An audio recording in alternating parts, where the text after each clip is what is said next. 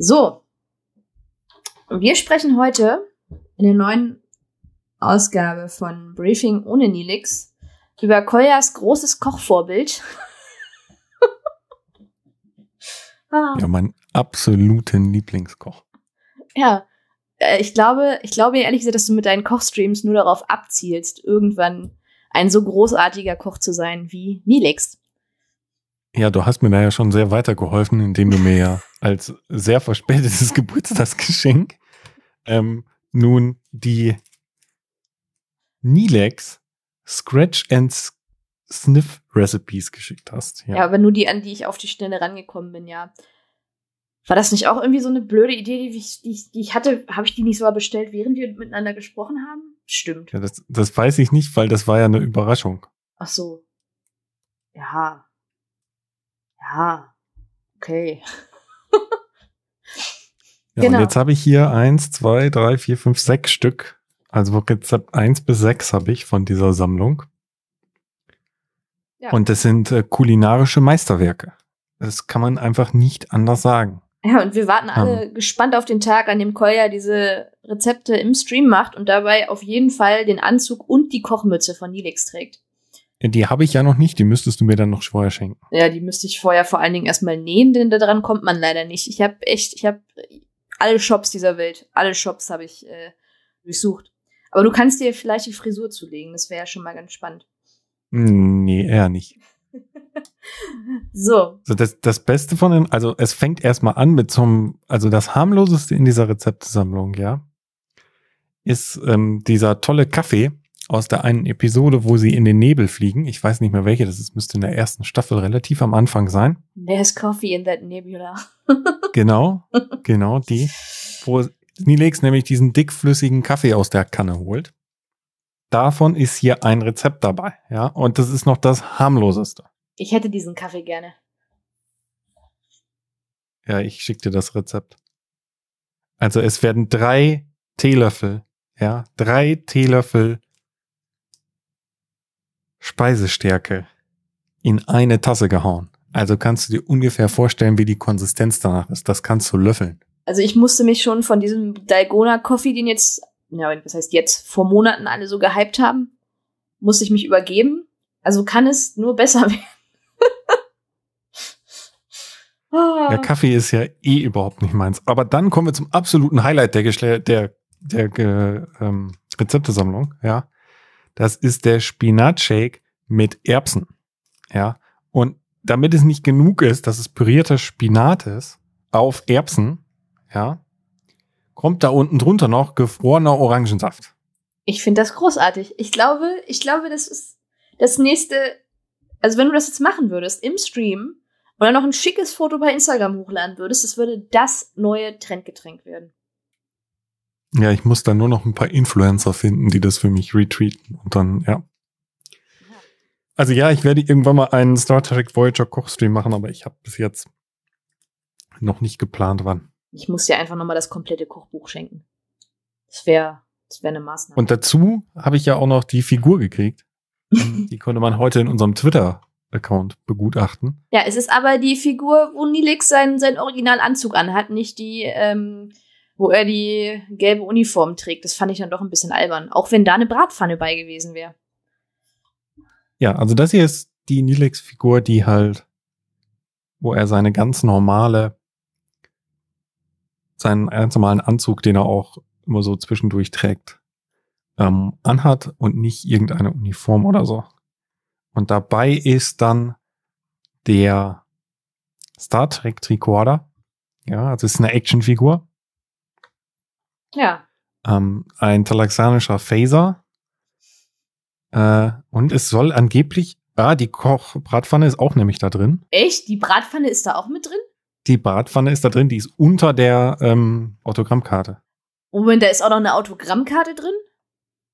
Hast du diesen, hast du da nicht vorher, also das war doch transparent verpackt. Also auf der Autogrammkarte ist halt kein Autogramm. Ach so, äh, du meinst so eine Nilix-Karte. Ja, die kannst du dir jetzt hübsch einrahmen und auf deinen Nachtschrank stellen. Ja, und dann äh, ist da drunter ist nämlich die Pfanne, ja. Dann ist auch noch ein Kommunikator drin, wobei das ist, glaube ich, dazu gedacht, dass man die Figur da drauf stellt. Äh, und dann ist dazu noch ein Fernglas drin. Ja, ich erwarte jetzt, dass das auf jeden Fall immer irgendwo bei dir zu sehen ist, ne? Der begleitet dich jetzt auf Schritt und Tritt. ja, ich mache mir jetzt einen Schlüsselanhänger davon oder gieße den in Epoxidharz ein, dann habe ich so einen 15 mal 10 Zentimeter großen Klotz. Den hänge ich mir dann an den Schlüssel. Dann musst du ihm aber vorher bitte die Bratpfanne in die Hand drücken.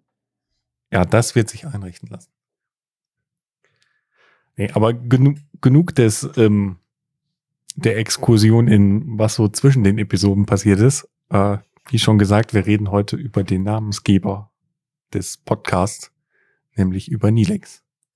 Genau. Host der großartigen Voyager-Sendung Briefing mit Nilex.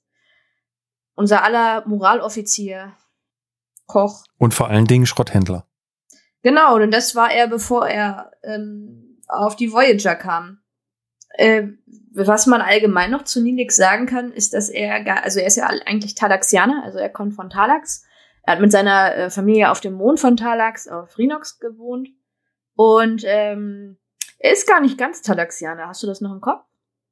Er ist doch irgendwie zu einem Achtel oder so Nigerianer oder wie die hießen. nee, es war nicht Nigerianer, es war Mylianer. Mylianer, genau. Genau, denn da hat äh, vor ein paar Generationen mal ein Austausch äh, stattgefunden, dass sie sich immer mehr miteinander ähm, ja, verbunden haben, diese beiden Spezies. Oder. Genau, da gab es diese eine Episode, in der die äh, Aliens die Gene auf der von Chakotay und von äh, Nilix stimuliert haben ähm, und eigentlich auch sonst jede Menge Versuche auf der Voyager durchgeführt haben, musste eine, eine, eine der späteren Staffeln sein, weil eben auch Seven of Nine damit bei war. Genau, und das ist, also die Mylianer sind diese Rasse mit den Flecken im Gesicht, die man auch später nochmal sieht, wenn die, ähm, der eine Fähnrich, der am Anfang mit verstirbt, dann wieder auftaucht. Sind das die, die die Toten wiederbeleben? Äh, äh, ich weiß gar nicht, wurde sie, ich, ich meine, also das, was ich ergoogelt habe, wäre das jetzt, glaube ich, ja. Aber ich, also jetzt keine Gewehr, weil das so tief bin ich jetzt vorhin doch nicht vorgedrungen. Genau. Also Nilix lebte mit seiner Familie auf Rinax, dem Mond von Talax. Ähm, Talax ist ein Klasse M-Planet in einem trinären Sonnensystem. Das heißt, äh, es gibt drei Sonnen. Mm. Und dort baute er Modelle von Magnetseilbahnen. Aber als es dann zum talaxianisch Konianischen Krieg kam, äh, verweigert er den Militärdienst, worauf eigentlich die ähm, Todesstrafe steht und ähm, ja, muss dann fliehen.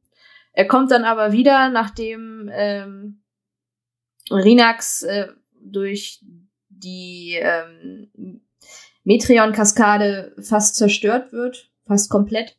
Und äh, seine ganze Familie ist zwar verstorben, aber er äh, rettet dann noch ein paar verbliebene Talaxianer auf Rinax. Genau, er ist, er hält sich dann selbst für feige, weil er sich ja vor dem Militärdienst gedrückt hat und ähm, gibt sich den, die Schuld für den Tod an der Familie und ist dann eben als Schrottsammler und Händler unterwegs im Delta-Quadranten. Genau, und dann viel mehr, was jetzt zwischen dieser Rinax-Meteoren-Kaskadenzeit und ähm, dem Finden bei der Voyager passiert, kriegt man auch sonst gar nicht so richtig mit. Ähm, es wird so halt so ein bisschen drüber erzählt, wie diese ganze Rinax-Geschichte war. Ähm, besonders gibt's ja diese Getrell-Episode. Ja, genau. Wo er nochmal damit konfrontiert wird. Aber an sich weiß man jetzt viel mehr, was er in der Zwischenzeit zwischen dieser Meteoron-Kaskade auf Rinax und dem eigentlichen Finden von oder dem, dem Kontakt mit der Voyager in der Pathfinder-Episode passiert, weiß man eigentlich nicht so wirklich viel dadurch. Man bekommt immer Bruchstücke und das ist ja auch das Gute daran, dass wir jetzt nicht so eine richtige Timeline haben bei ihm. Denn er hat ja diesmal gemacht, er hat irgendwo in meiner Mine gearbeitet, er hat da Erfahrungen gesammelt und so ähm, wird Nilix ja quasi zum Allzweckwerkzeug im Delta-Quadranten, weil er sich einfach unglaublich gut auskennt. Ja, das ist auch für den Plot, glaube ich, so ein bisschen dankbar, dass man ihn halt relativ generisch irgendwo einsetzen kann, weil man halt nicht wie bei anderen am Anfang der, der Serie schon eine sehr detaillierte Timeline seiner Erfahrungen, die er vor der Voyager gemacht hat oder so hingelegt hat, sondern man kann hier ja relativ einfach auch ganz neue Dinge immer reinbringen, wenn es mal zum Plot passt. Wenn er dann irgendwie der Bergsteiger sein soll, dann ist er halt mal der Bergsteiger, der bei der Operation mithilft, weil er vorher in Minen gearbeitet hat, auch wenn man das bis zu dem Zeitpunkt gar nicht wusste. Ich äh, finde diese Entwicklung, die er durchmacht oder halt dieses Anpassen, äh, spiegelt sich aber auch ganz gut wieder in dem Eindruck, den man von ihm hat. Also ich muss sagen, im Piloten habe ich ihn echt noch total verachtet. Ich fand ihn total ätzend und es hatte nichts halt, ja, mit diesem Nervigen zu tun, was man dann vielleicht im Laufe der Serie noch äh, irgendwie für sich feststellt, sondern ja, er war einfach echt unsympathisch erstmal. Also gegen Ende des Piloten haben sie es ja wieder aufgehoben, aber erstmal erschien er ja doch ziemlich, ähm, ja, egozentrisch und ja. Ja, besonders diese, wo er dann erstmal die Voyager doch sehr ausnutzt und das Wasser und was er alles von der Voyager bekommen kann, dann auch erstmal mitnimmt und dann seine Forderungen stellt. Da hat man erst schon so den Eindruck von ihm, er ist so der, ja, das Schlitzohr vom Schrotthandel, das alle anderen übervorteilt. Und das ist er ja gar nicht. Also das ist er dann im Laufe der, der Serie einfach gar nicht mehr besonders später, wenn er dann ja Moraloffizier und alles wird, ist das ja, ist er ja genau das Gegenteil. Und es ist ja dann auch so, dass er sich irgendwann sehr Sorgen darüber macht, ob er denn überhaupt noch einen sinnvollen Beitrag zur Gemeinschaft auf der Voyager liefern kann.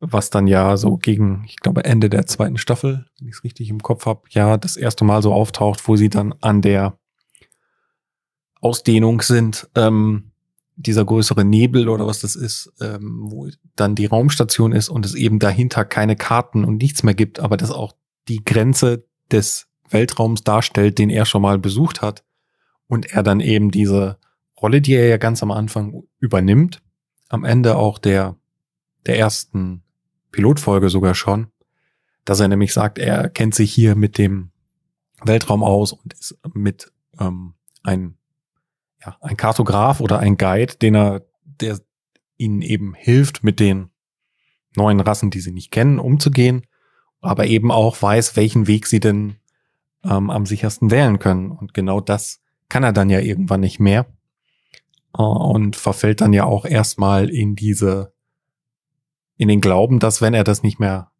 hat, dieses einzigartige Wissen über den Weltraum, der da vor ihm liegt, dass er dann auch kein wertvolles Mitglied der Crew mehr ist.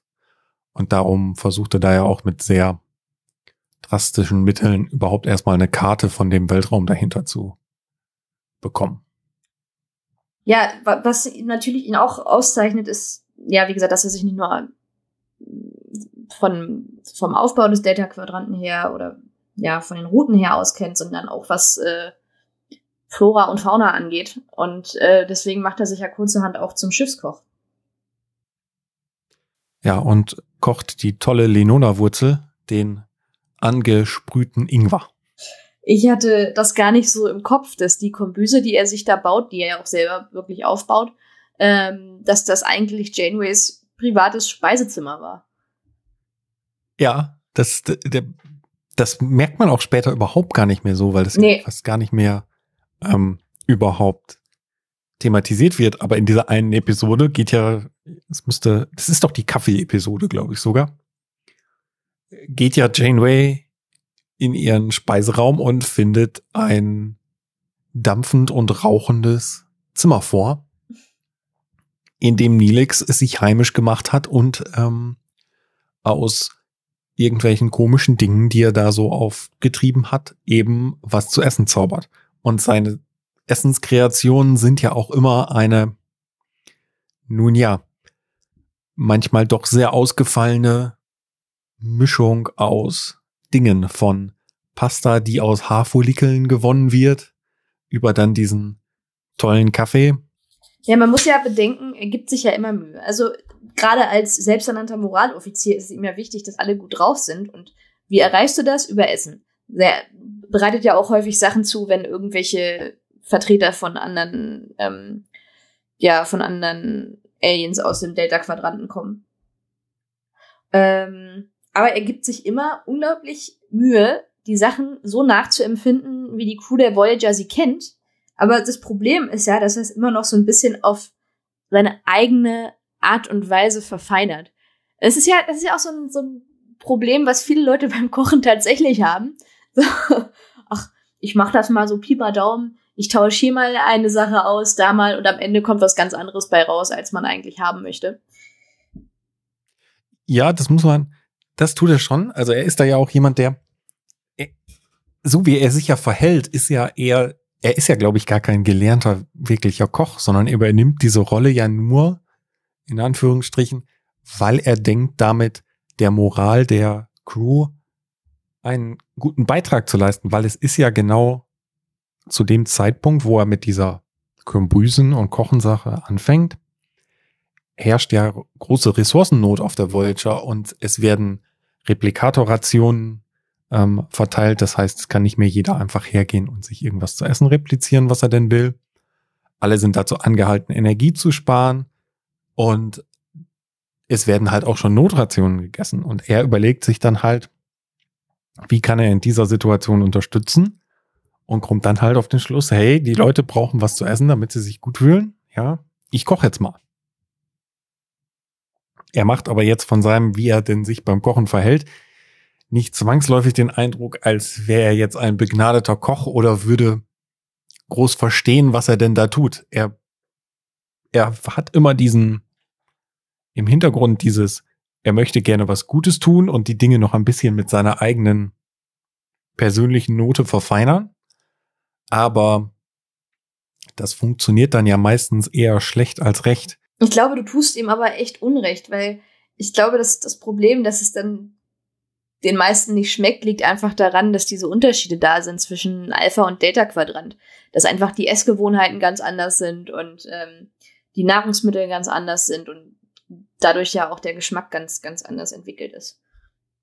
Ja, ich würde auch, also ich, ich will damit, ich, ich, okay, vielleicht möchte ich da, ich möchte ihm damit gar nicht so persönlich Unrecht tun, sondern ich denke, das ist auch so ein, was du gerade schon gesagt hast, was du mit Essgewohnheiten meintest, ist vielleicht auch einfach so ein, ja, Spiegel für den Reichtum im Alpha-Quadranten, wo man sich überhaupt gar keine Gedanken darüber macht, was man denn isst. Man geht einfach zum Replikator, repliziert sich das, worauf man Lust hat. That's it. Man braucht sich nicht darüber Gedanken machen, was an Essen organisiere ich mir, wie bereite ich das zu und so weiter. Und dann auf der anderen Seite kommt eben Nilix mit seiner Schrotthändler, Nomade im Weltraum sozusagen Mentalität, wo eben nichts verschwendet werden durfte, weil eben auch nicht die Ressourcen so da waren, wie sie das vielleicht von dem Standpunkt aus des Alpha-Quadrantens der Voyager Crew eben gewöhnt waren kritisiert, kritisiert ihr das am Anfang nicht auch eigentlich sogar? Dieses, das von wegen dieses Replikator-Essen kann euch doch gar nicht das geben, was euch mein selbstgekochtes geben kann, so nach dem Motto, oder habe ich das falsch im Kopf? Bin mir nicht sicher, ob er das macht. Er kritisiert auf jeden Fall, wenn es eine Alternative gibt, die nicht repliziert ist, die keine, nicht so viel Energie kostet wie es Replizieren und man nimmt diese Alternative nicht wahr, das kritisiert er ja schon. Also. Ja, genau, so mein, das meine ich ja. Ja, okay, doch, dann, dann kann man sagen, dass er das macht, ja. Ja. Genau, er kommt ja aber nicht alleine an Bord, als er äh, die Aufgaben auf der Voyager übernimmt, sondern zusammen mit Cass, die ja, ja seine Partnerin ist in den ersten, ich weiß gar nicht, bis zur dritten Staffel oder bis zur zweiten? Ähm, das müsste doch bis zu dieser Episode in der zweiten der Kriegsherr, Staffel, meine ich. Der Kriegsherr genau. und äh, Charakterelemente. Da ist die Trennung, habe ich mir so aufgeschrieben. Genau, diese Warlord-Episode leitet das Ganze ja mit ein. Auch wenn da Kess dann vom, von einem anderen Bewusstsein besetzt ist, ist das so der Anfang vom Ende der romantischen Beziehung, die die beiden haben. Genau, auf die Beziehung sind wir aber in unserer ähm, Frauen auf der Voyager-Episode schon eingegangen. Genau, ähm, das war ja die letzte, die Episode 3 was ich auch schon wieder verdrängt hatte, war, dass ähm, Nilix Lunge ja entwendet wurde und er deswegen ein, ähm, eine Lunge von Kess bekommen hat. Ja, da gibt's diese Vidiana-Episode, wo, wo eben ja die Lunge rausgefasert wird.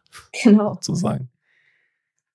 Da kommt dann auch, auch zum Vorschein, dass er äh, Platzangst hat, hat, oder?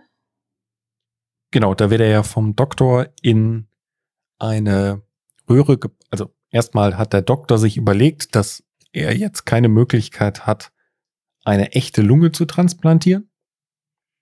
Um, und er muss eben eine andere Möglichkeit finden, jetzt Nilix akut zu retten.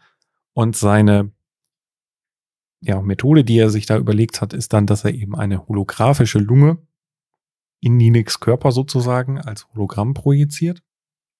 Aber das ist eben nur möglich, wenn diese Lunge oder wenn sich Nilex nicht bewegt, nur ein paar Mikron oder so etwas und dann packen sie ihn halt in eine Röhre, die ihn so fixiert, dass er halt nichts außer seinem Kopf mehr bewegen kann. Und dann leidet er eben unter extremer Platzangst. Ich weiß auch gar nicht, also zum Doktor habe ich jetzt gar nichts wirklich im, im Kopf, wie die beiden miteinander interagieren sonst. Ja, die haben ja immer so ein bisschen. Nilix hat ja zu allen so eine etwas angespannte, ja, das heißt angespannt, aber er wird ja von vielen einfach nicht so ernst genommen. Ja, und genauso ist es ja auch mit dem Doktor. Der sieht ihn halt auch manchmal so ein bisschen von oben herab an.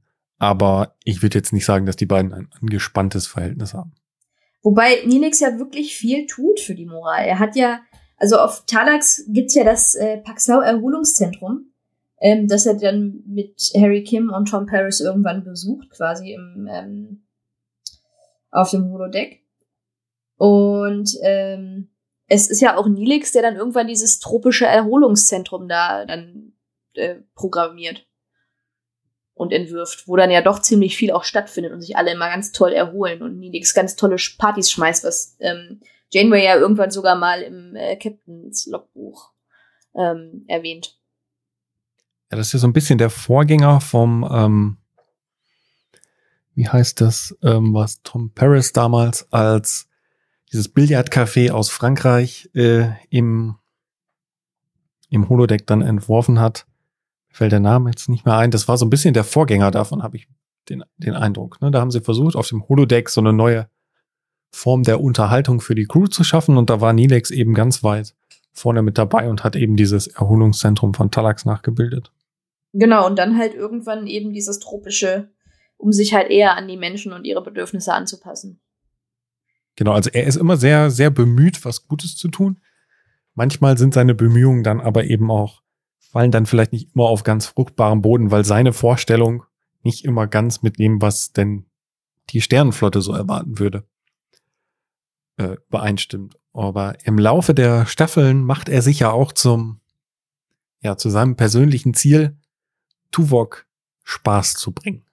Mr. Vulkanier, nenn ihn bitte so, wie Nilix ihn auch nennen würde. Er sagt ja wirklich sehr konsequent die ganze Zeit Mr. Vulkanier.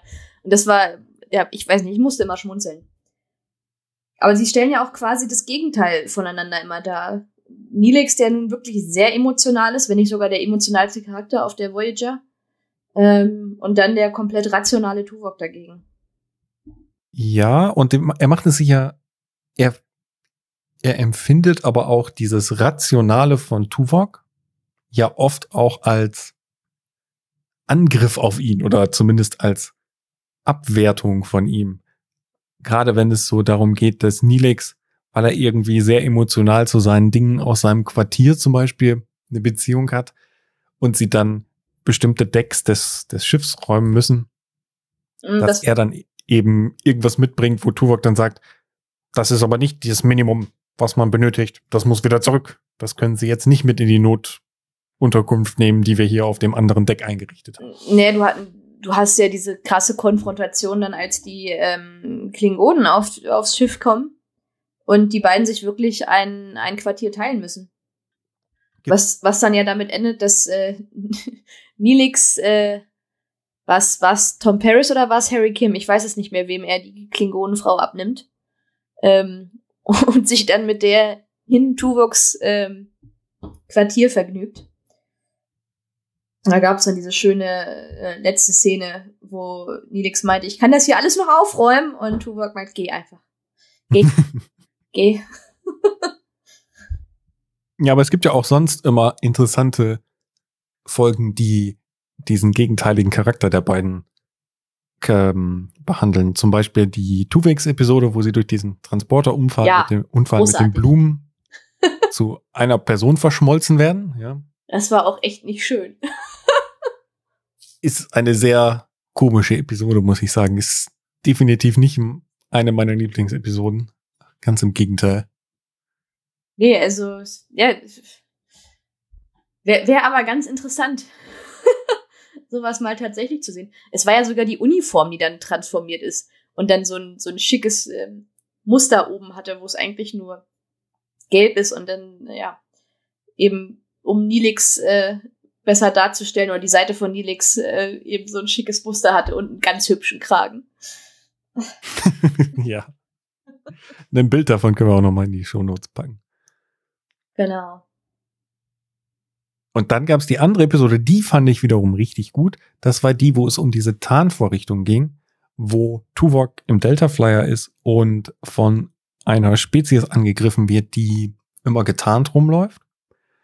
Also die, mhm. wo die Schiffe, die Raumstationen und eben auch die, ähm, die Mitglieder dieser Spezies eigentlich als Mythos gelten, da sie immer getarnt sind.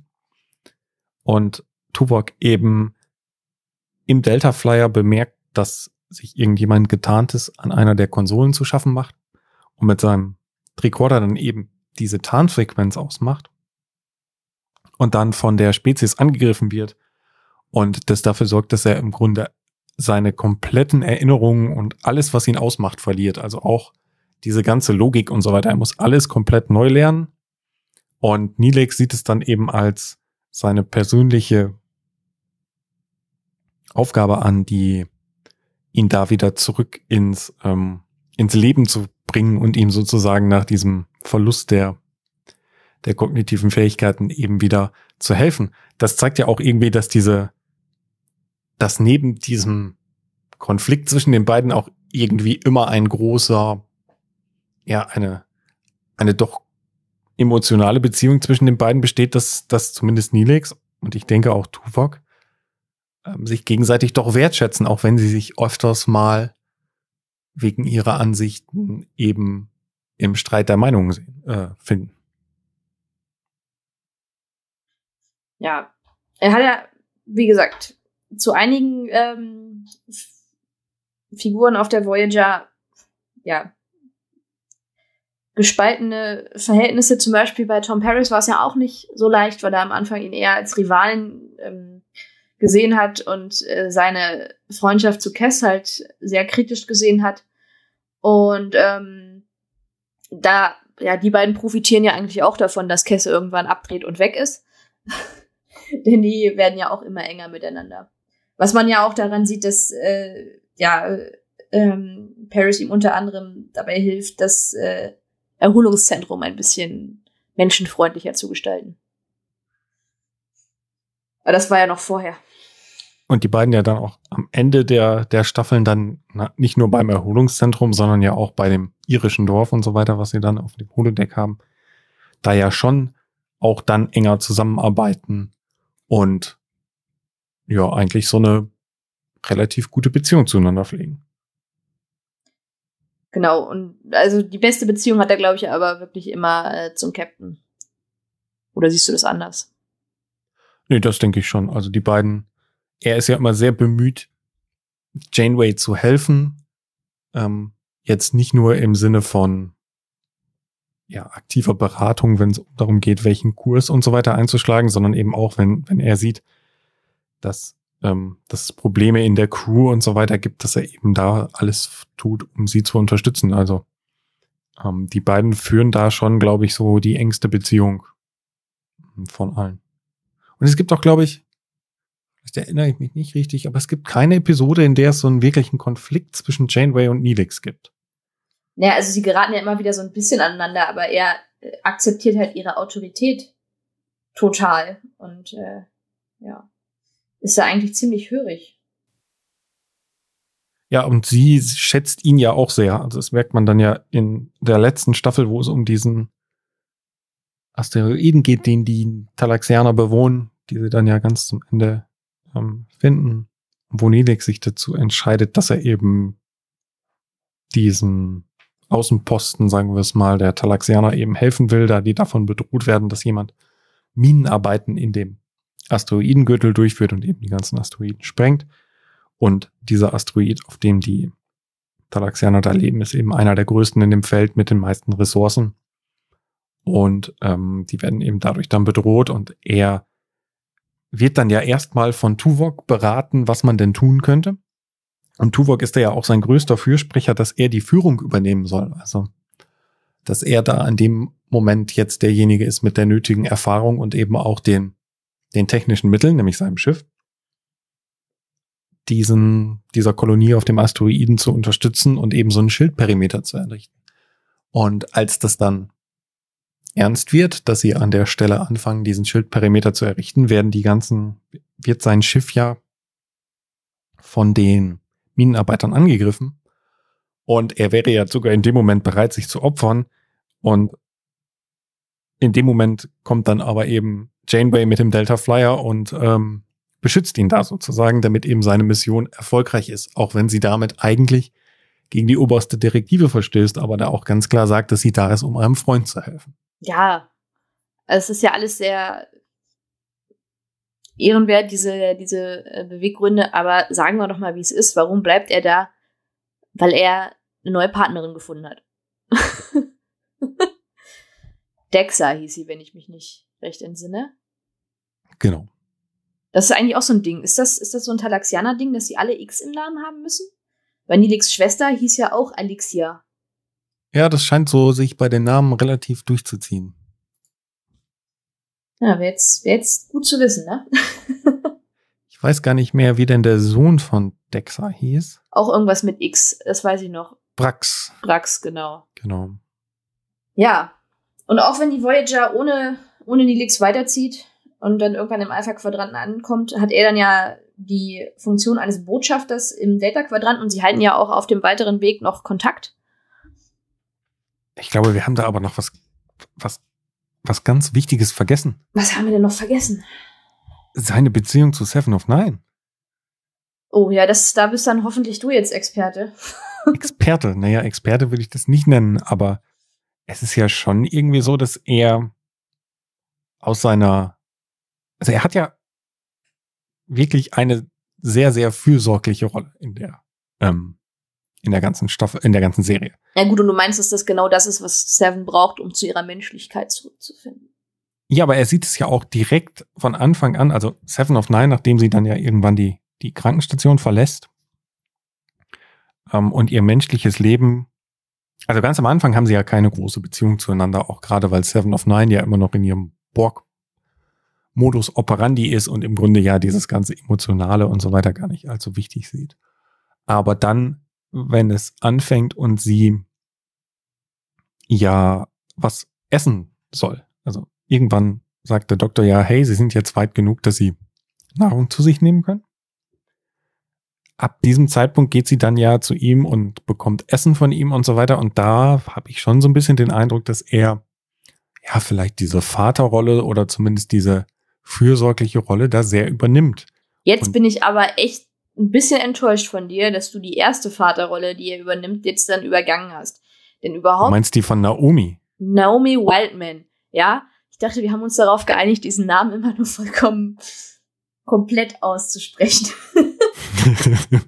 Denn die Lex tut das auch.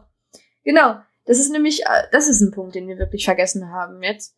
Dass er, ähm, ja, ab der Geburt von dem Kind von Fenrich Wildman der Pate ist und da quasi auch die Vaterfunktion irgendwie erfüllt. Gute Nachtgeschichten vorliest zum Beispiel und ähm, letztendlich Naomi Whiteman ja auch die Schlüsselfigur ist, die ihm, also beziehungsweise er will sie dann ja, als er überlegt, auf diesem Asteroiden zu bleiben, will er sie nochmal ins Bett bringen und sie sagt irgendwie, ja, ich bin jetzt alt genug, ich kann das alles alleine. Und das bestärkt ihn ja auch nochmal in der Entscheidung, dann da zu bleiben. Er hat ja eine ziemlich dolle Verbindung zu ihr und äh, über sie wird ja auch ziemlich viel nochmal erklärt durch diese Geschichten, die sie äh, auf dem Holodeck da erlebt und Nilix dann schildert oder wo er sie dann retten muss oder ja. Genau, also ich denke auch, dass so ein bisschen diese Beziehung ja darüber zustande kommt, dass eben Seven und Nine, oh Seven of Nine und Seven of Nine. Seven of Nine, genau. Seven of Nine und äh, Naomi ja auch eine gewisse Beziehung miteinander pflegen. Und er spielt ja dann zum Beispiel auch mit Seven of Nine, glaube ich, in einer der späteren, das ist glaube ich sogar vielleicht in der letzten Folge, bin mir gerade nicht hundertprozentig sicher, äh, Cardescott über ähm, eine Sopranverbindung. Und berät dann ja aber auch Seven of Nine ähm, in ihrem romantischen Bestreben mit Chakoti. Ja. Nämlich, dass er das Picknick und so weiter vorgeschlagen hat, was ähm, sie dann ja mit, mit Chakoti macht. Ja, also ich, ich das, das liegt aber halt auch einfach daran, dass, dass Nilix wahrscheinlich der emotionalste und romantischste Charakter ist, den man da auf dem, auf der Voyager hat. Wie meinst du romantischste Charakter? Naja, also er gibt sich ja, er hat sich ja zum Beispiel um Cass schon dolle Mühe gegeben und ist da sehr, er ist ja sehr leidenschaftlich so, was, was äh, zwischenmenschliche Beziehungen angeht. Und ähm, deswegen, es gäbe ja überhaupt niemanden auf dem Schiff, sonst der ähm, ja, Seven da wirklich dann so dolle in diese Richtung treten könnte. Ich meine, natürlich sprechen andere auch darüber und ich, ich glaube, Janeway hatte auch ihre Momente, in denen sie ähm, ja Leute, was, was solche Sachen angeht, ein bisschen in eine Richtung geschubst hat. Aber ja, also für, für die großen Gesten, glaube ich, ist Nilix der Einzige, der da für in Frage kommt. Wobei, ich muss sagen, dass Belana Torres das in der Torres Paris-Beziehung ja auch macht. Ja, gut. Aber es gibt halt keine große Interaktion zwischen Belana Torres und, ähm, und Nilex. Ja, das stimmt. Die sind also wirklich nicht, nicht so verbunden. Also, außer dass sie ihn auch nicht wirklich ernst nimmt. Genau, aber es gibt jetzt auch so handlungstechnisch, ich glaube jetzt mal von dieser einen Bonfar-Episode Blood Fever, glaube ich, abgesehen, kaum Episoden, in denen sie auch jetzt vom Plot her groß was zusammen zu tun haben. Ja, das stimmt. Ja, und dann, ich weiß nicht, also sonst, er ist halt eben, er nimmt halt diese emotionale Rolle ein, die man vielleicht jetzt in einem klassischen Rollenbild eher bei irgendeiner Frau gesehen hätte. Ja, finde ich zumindest, würde ich jetzt mal so, zumindest was diese Rolle auf dem Schiff als Moraloffizier und als derjenige, der sich immer um die auch emotionalen Probleme der, der Crewmitglieder kümmert. Das hätte man ja zu dem Zeitpunkt vermutlich eher als eine weibliche Rolle gesehen. Auch wenn es darum geht, dass zum Beispiel ja Belana Torres, wobei da gibt's dann halt schon noch mal so eine Interaktion zwischen den beiden, diese, diese Episode mit dem Tag der Ehre und so weiter, wo er dann ja der Einzige ist, der irgendwie überhaupt weiß, was kulturell bei den Klingonen gerade los ist. Und sie sich dann ja. Weil er sich damit beschäftigt hat, ne? Er hat, glaube ich, unglaublich viel gelesen, oder wie war das? Genau. Ja. Und er sie dann, er, er ist ja auch zwischendurch der Einzige, der herausfindet, was denn ihr Lieblingsessen ist. Nämlich, dass es irgendwie Pancakes mit Bananen sind. Ja, und weißt du, was sein Lieblingsessen ist? Du wirst es mir jetzt verraten. Genau, das hat Seven of Nine nämlich in einer Episode mal ähm, erwähnt, ist das talaxianische Eintopf und äh, Terranus-Soufflé. Ja, die Terranus kommt, kommt aber auch so ein paar Mal vor, ne? Als, ähm, als Essen. Zumindest kann ich mich an den Namen Terranus Soufflé schon noch erinnern. Ich glaube, du brauchst einfach unbedingt die beiden Rezepte. Das. ganz sicher. Ganz, ganz sicher.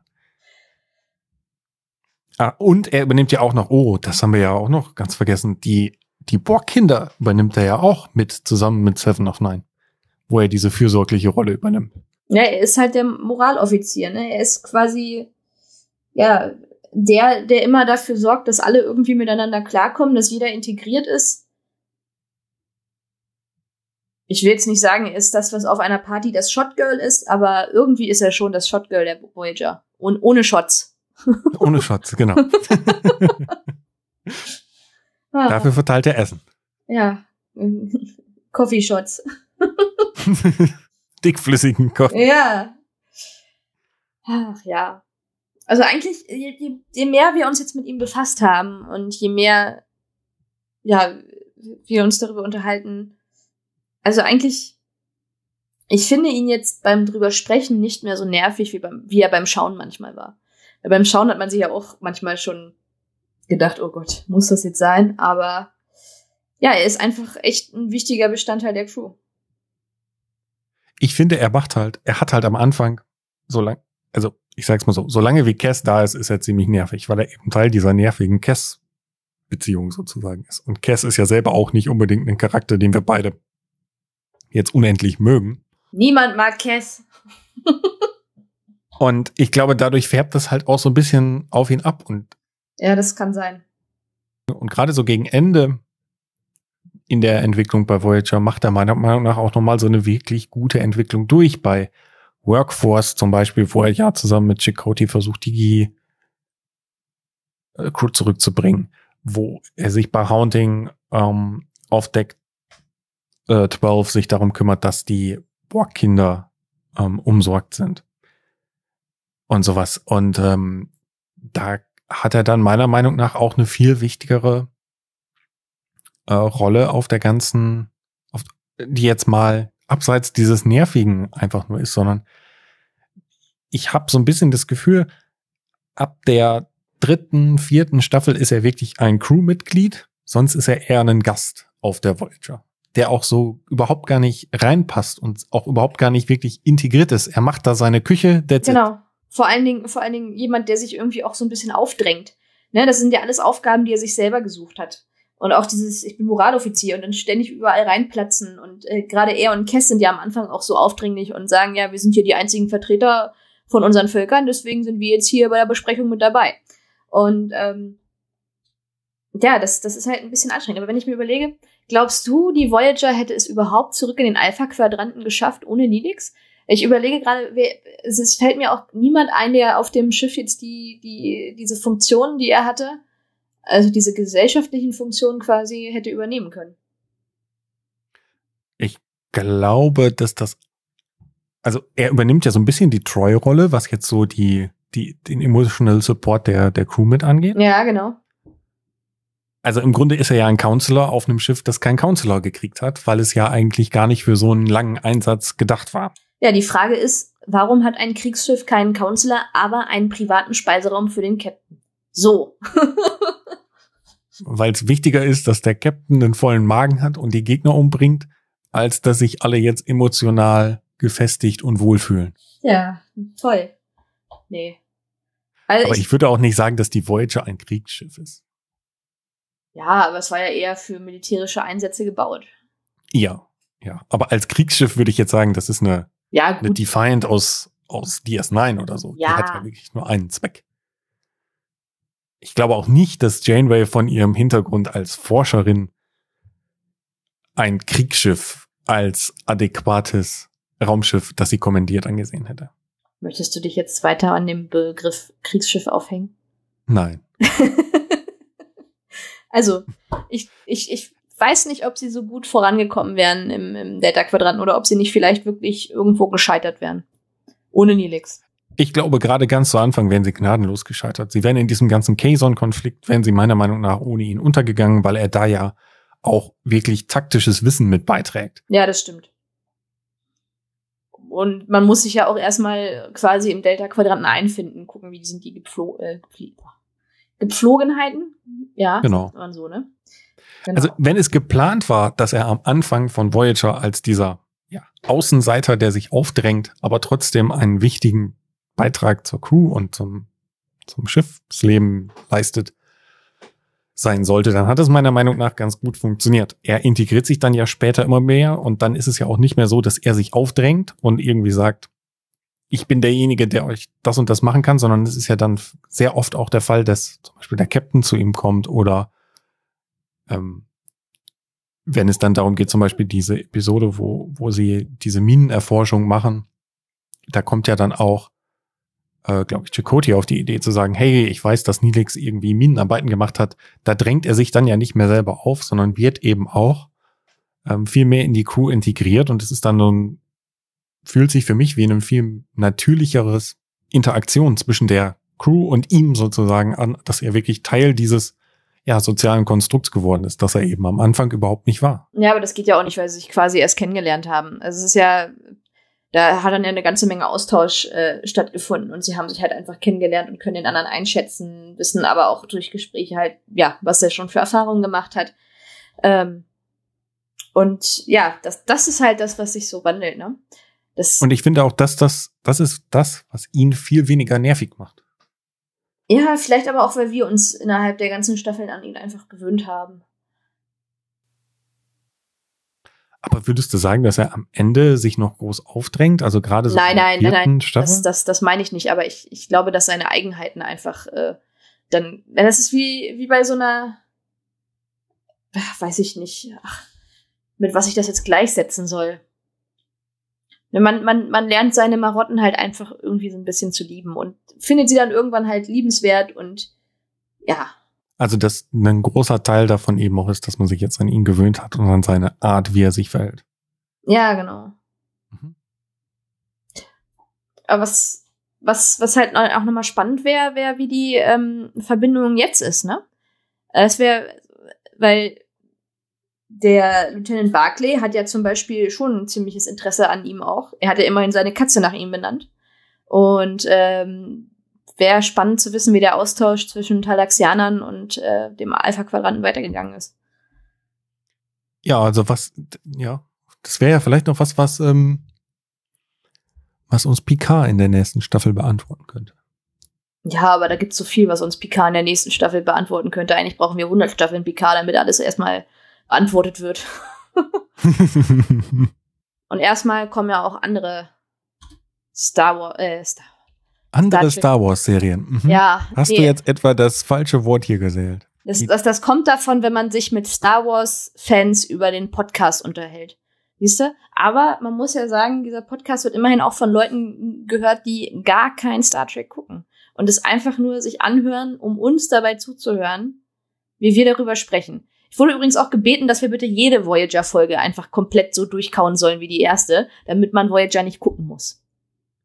Ja, aber dann sind wir ja, dann müssten wir ja einmal die Woche zwei Episoden, dann müssen wir pro Woche zwei Episoden aufnehmen, damit wir irgendwie in endlicher Zeit äh, ähm, müssen wir ja Ende zuverlässig sein. Mensch, das geht ja nicht. ich glaube nicht, dass ich die nötige Energie habe, zweimal die Woche eine Voyager-Episode in dem Detailgrad durchzukauen, in der wir die erste durch äh, bearbeitet haben. Das das ist, glaube ich, schwierig. Was ich aber eigentlich sagen wollte, erstmal kommt ja Lower Decks auf uns zu. Wirst du es dir anschauen? Weiß ich noch nicht. Hast du Angst davor? Nö, das nicht. Aber ich weiß nicht, ob es so interessant wird. Ja, ich weiß auch nicht, ob ich das in dem Stil tatsächlich äh, durchhalte. Aber ich denke, ich werde es mir wirklich mal anschauen. Also worauf ich mich ja ehrlich gesagt freue, ist die nächste Staffel Discovery. Mhm. Weiß man da schon mal? Wie weit kommt? bist du überhaupt mit Discovery? Hast du weitergeschaut? Bist du abgesprungen? Natürlich habe ich nicht weitergeschaut. Du weißt doch, ich bin jetzt ganz tief drin in Paw Patrol. okay. Oh. Nein, aber das ist etwas, was ich mir jetzt vielleicht für meinen Urlaub mal vornehmen kann. Ich bin jetzt ja im äh, Paxau Erholungszentrum erstmal die nächste Woche und es soll mhm. die ganze Zeit regnen. Ja, das klingt ja nach einer super Sache, um ähm, sich mal alle möglichen Voyager-Folgen, äh, Voyager sag ich schon, äh, Discovery-Folgen einzubauen. Voyager, nochmal? Oh Gott. Gen genau, nochmal alle Voyager-Folgen inhalieren, damit wir dann Zum jede Woche zwei Mal. Episoden uh. machen können. Ich sehe schon. Wir machen das einfach so. Jeder macht jede Woche eine, eine äh, Folge. Es wird Alleine. einfach, ja, genau. Wir unterhalten uns dann auch irgendwann mit uns alleine, weil wir einfach durchdrehen. das wird dann definitiv passieren, wenn wir uns jede Woche eine andere Voyage-Episode anschauen. Da, da bin ich mir sehr, sehr sicher. Ich weiß gar nicht, wir hatten sieben Staffeln, richtig? Ja. Ah, du hast, 24 Episoden. Du hast einen Voyager-Podcast und du weißt nicht auf Anhieb, wie viele Staffeln es gibt. Schande über dein Haupt. Ich habe gesagt, wir hatten sieben Episoden, richtig. Ich wollte nur noch mal dir die Möglichkeit geben, auch mit deinem Fachwissen zu glänzen. Ja, ja. Was? Nicht, dass jetzt immer der, der Trekkie-Opa, der das Ganze als Kind gesehen hat, hier alles sagt, sondern es soll ja auch mal möglich sein, dass, das soll ja auch zeigen, dass du dich mit der Materie auseinandergesetzt hast.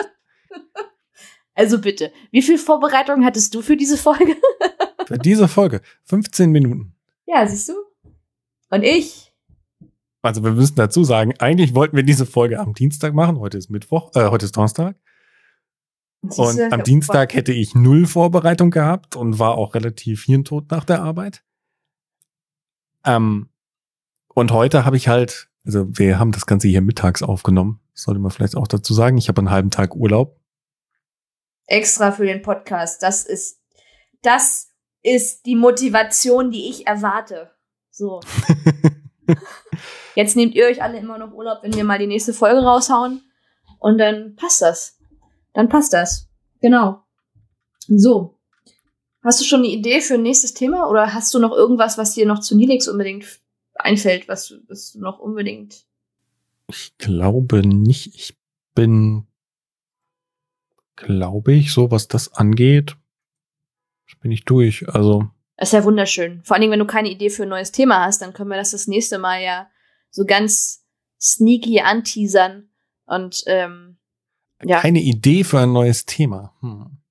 Hm. Ich, ich glaube, wir sollten das diesmal außerhalb des Podcasts klären. Du möchtest, dass wir das jetzt als Cliffhanger da lassen, damit man nicht weiß, was in der nächsten ja. Episode passiert. Geht es um die zweite Folge Voyager? Nehmen Sie den nächsten Charakter auseinander? Oder reden Sie schon wieder über etwas ganz anderes, was nichts mit Voyager zu tun hat? Man weiß es nicht.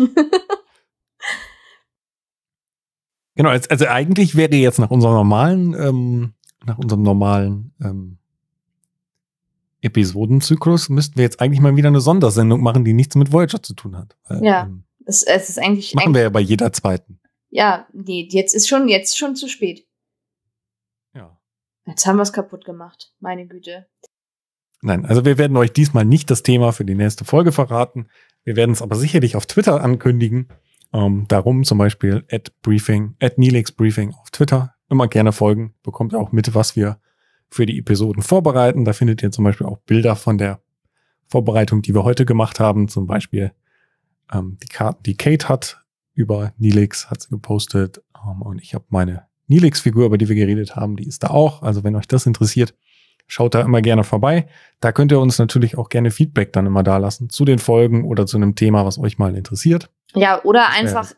in dem Podcast-Programm eurer Wahl ein Feedback da lassen. Wir haben uns sehr über das äh, Feedback bei iTunes gefreut. Genau, wir haben unser erstes Feedback auf iTunes und unsere erste Fünf-Sterne-Bewertung. Wir sind jetzt offiziell ein Fünf-Sterne-Podcast im Moment, ja. Wir müssen diese drei Tage Ruhm jetzt erstmal erstmal genießen, bis die nächste Ein-Sterne-Bewertung reinkommt. Genau, also darüber freuen wir uns halt eben auch. Also wenn ihr auf iTunes ähm, uns eine Bewertung da lasst, gerne auch mit Kommentar, was euch gefällt oder was euch nicht gefällt. Äh, genau. Freut uns das sehr. Und das hilft uns eben auch zu schauen, in welche Richtung wollen wir mit dem Podcast weitermachen, was interessiert euch. Wir machen das ja nicht nur für uns. Doch, wir machen das in erster Linie für uns, damit wir beide uns endlich mal wieder unterhalten können über unser Lieblingsthema.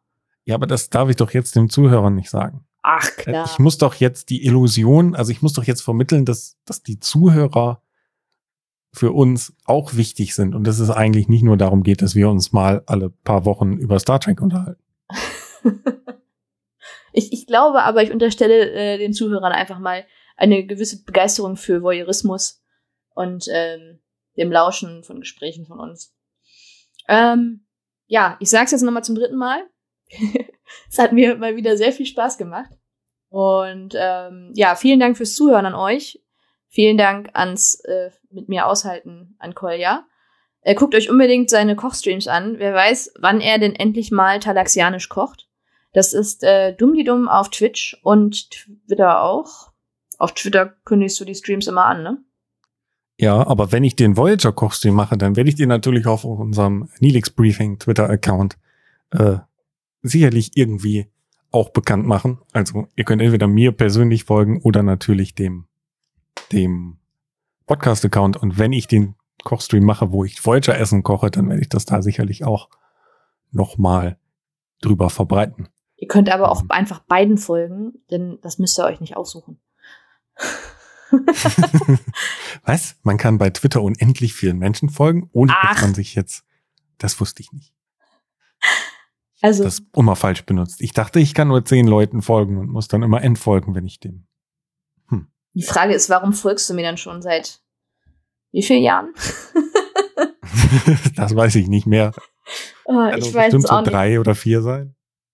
Also dann, bis zum nächsten Mal. Genau, mir hat es auch sehr viel Spaß gemacht. Bis zum nächsten Mal und ähm, viel Spaß beim Hören bei der Episode.